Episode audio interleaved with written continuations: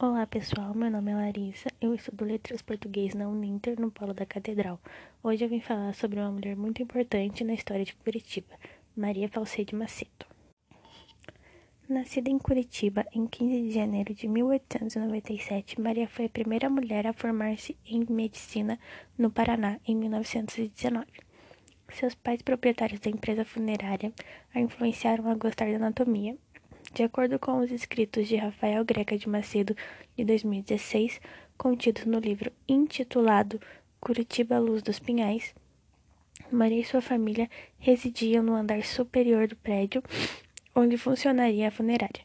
Pode-se imaginar que desde sua infância a morte e suas causas foram temas bastante observados por Maria. Devido à época, Maria dizia que as demais moças curitibanas não falavam com ela uma vez que era feio uma mulher mexer com um cadáver nu. Na presença de homens. Apesar do desafio para com a sua escolha profissional, Maria foi a primeira mulher a formar-se em medicina no Paraná.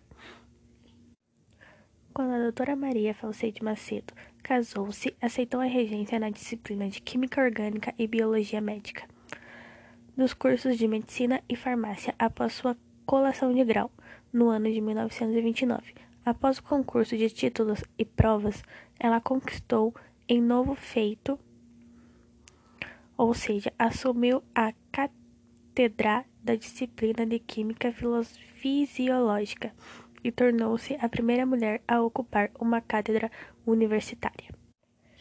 Foram 71 anos de vida, com 41 anos de cátedra. Maria produziu inúmeros trabalhos e recebeu várias homenagens e condecorações.